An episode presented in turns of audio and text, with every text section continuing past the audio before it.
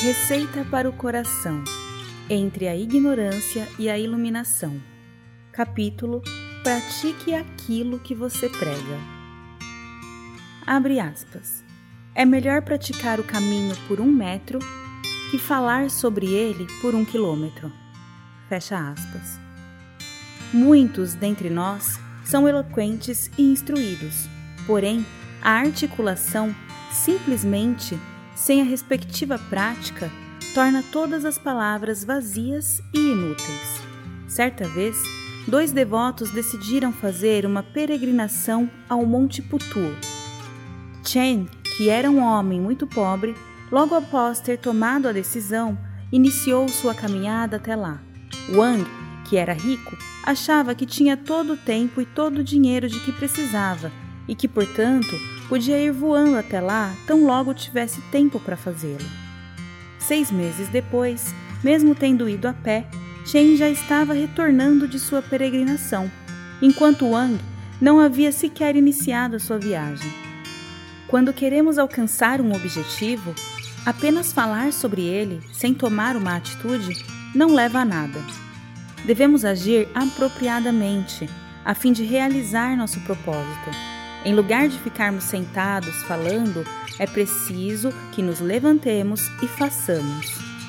Na China, numa certa época, haviam alguns slogans muito populares. Os chineses falam e não fazem. Os alemães fazem o que falam. Os americanos fazem e não falam. E os países em desenvolvimento não falam nem fazem. Não é de se admirar que existam países fortes e países fracos no mundo.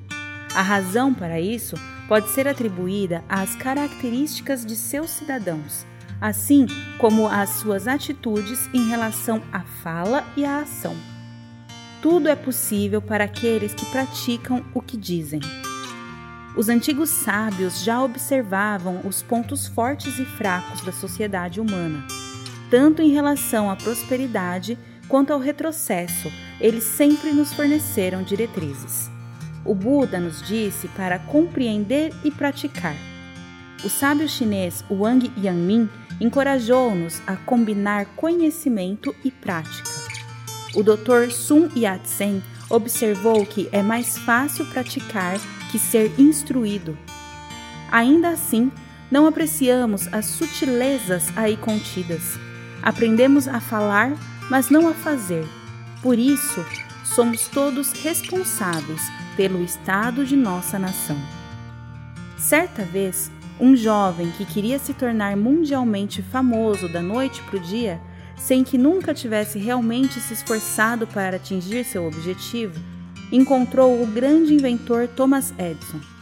Apressou-se em perguntar-lhe o que se deve fazer para tornar-se famoso. Totalmente ciente do problema do jovem, Edison respondeu: Espere até estar morto, então será famoso.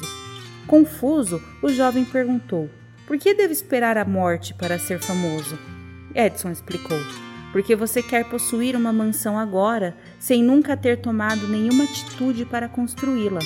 Uma mansão não surge no ar. Se você passar sua vida inteira sonhando, depois de sua morte, as pessoas mencionarão seu nome como uma lição para aqueles que sonham o tempo inteiro e não fazem nada. Assim, você terá realizado o seu desejo de se tornar famoso. Falar sobre comida não traz saciedade, assim como a imagem de um bolo não mata a fome. Se quisermos ser ricos ou fortes, devemos praticar o que falamos. A prática é superior à fala final do capítulo Pratique aquilo que você prega. O